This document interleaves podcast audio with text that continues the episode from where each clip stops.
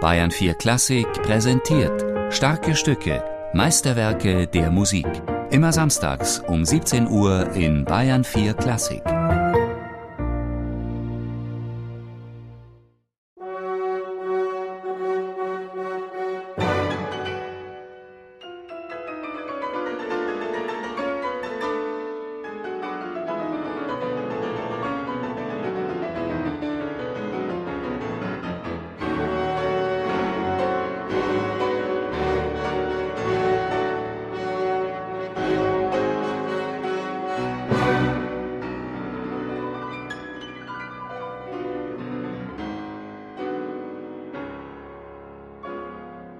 Es ist so, dass dieses Stück einfach wahnsinnig schöne Kantilenen hat und überhaupt ein wunderschönes Stück ist. Und darf auch nicht vergessen, der Rachmaninoff war gerade mal 17, 18 Jahre. Und wenn jemand dann so ein perfektes Stück komponiert, dann ist das von vornherein schon beeindruckend und es ist auch kein Wunder, wenn es dann wirklich große Begeisterungsstürme auslöst.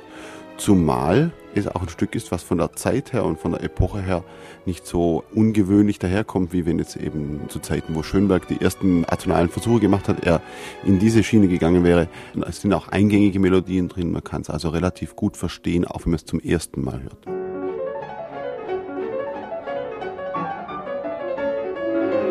Mit vollem Erfolg führt Sergei Rachmaninow den ersten Satz seines Opus 1, seines Klavierkonzerts Nummer 1, im eigenen Klavierexamen am Moskauer Konservatorium auf.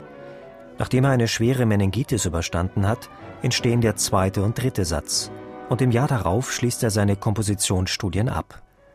Erzogen wurde er, wie sein Studienkollege Skriabin, in der großen russisch-romantischen Tradition Tschaikowskis.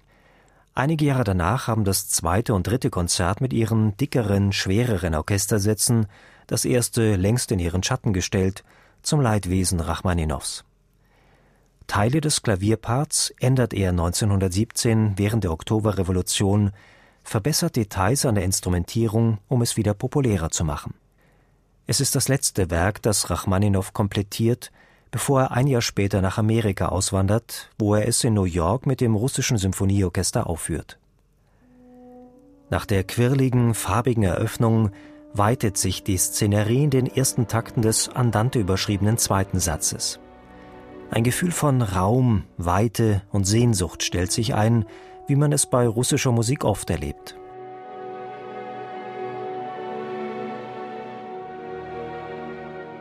Da kann man es auch relativ gut festmachen, einfach an der Tatsache, dass die Harmonik nicht eben sehr stark funktional, also klassische dominante Tonika-Bildungen, sondern eben durch einen eher schwebenden Zustand gekennzeichnet ist. Es sind chromatische Entwicklungen, die nicht die Spannung plötzlich abbrechen lassen oder wieder erhöhen. Und die Musik ist gekennzeichnet eben durch diese kleinen Intervalle und durch Vorhaltsbildungen, große Intervalle kommen in der Melodie gar nicht vor. Und wie gesagt, die Harmonik ist eben eher was Schwebendes. Und da kann man sich schon gut vorstellen, zusammen mit den Vorhalten, dass sich ein Gefühl von Weite einstellt. Außergewöhnlich im ersten Klavierkonzert bleibt der Aufbau des dritten Satzes. Nach einem vorantreibenden Beginn ruht der Satz zunächst in einem unerwarteten elegischen Thema, wie es auch Mozart erstmals im Genome-Konzert anbrachte.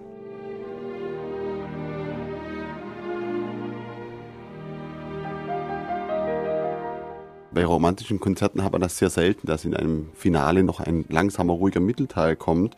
Und der kommt dann auch wirklich sehr, sehr glücklich, geradezu elegisch glücklich daher in dieser schönen Tonart S-Dur. Das ist wirklich wirkt sehr selig und eher schwingend und ist vor allem sehr überraschend nach dem doch sehr zerklüfteten Hauptteil im neuen Achteltakt mit den vielen Synkopen und das ist ja zum Teil auch für die Instrumentalisten ein Riesenproblem, das zu spielen, weil es einfach auch synkopisch daherkommt.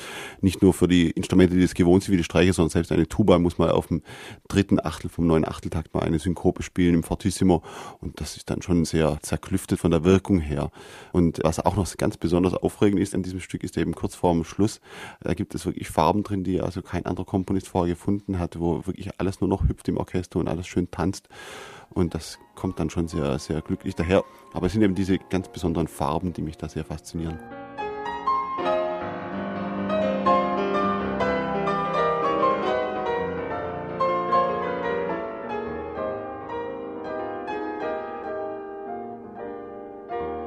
Das erste Klavierkonzert ist wie sein komplettes Klavierwerk in Rachmaninows eigenen Einspielungen auf zahlreichen Schallplatten erhalten. Denn in seiner Wahlheimat Amerika blieb Rachmaninow auch während der großen Depression ein exzellent bezahlter und begehrter Konzertpianist. Bernd Glemser hält diese Einspielungen für empfehlenswert, auch als Interpret. Wenn man Rachmaninow selber hört, wie er spielt, dann merkt man sehr schnell, dass es ihm immer um einen großen Bogen geht.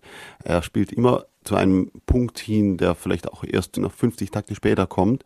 Und da bleibt dann im Zweifelsfall dann auch nicht die Zeit, um dieses Ziel zu erreichen, wirklich jede Blume am Wegesrand zu pflücken, sondern er muss dann auch mal sagen, okay, da muss ich weitergehen und diese schöne Stelle, die muss zur Geltung kommen, auch im Voranschreiten der Musik oder im, wirklich in dem Zug drin, der wirklich zu diesem Punkt hinführt.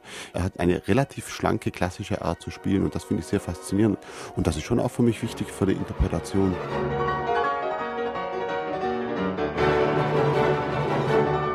Der Vorwurf des Anachronismus und des Kitsches, den man in Bezug auf Rachmaninow nach wie vor oft hört, ist für Bernd Glemser kein Hinderungsgrund, Rachmaninows Konzert genauso gern zu spielen wie moderner ausgerichtete russische Musik aus der gleichen Zeit.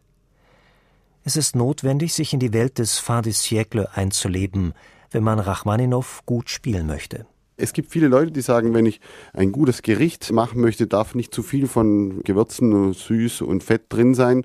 Und dann ist es eben nicht mehr das Originäre, nicht mehr das Authentische. Da schmeckt man wirklich nicht mehr, was eigentlich drin ist. Und so muss man das beim Spiel auch machen. Die Gewürze müssen so sein, dass das Originale, eben die Musik von Rachmaninow wirklich noch erkennbar ist und es muss wirklich noch nach Rachmaninow klingen. Und bei ihm hat man nie das Gefühl, dass furchtbar viel reingepanscht wurde. Sachen, die nicht wirklich die musikalische Essenz sind von dem, was er eben ausdrücken wollte.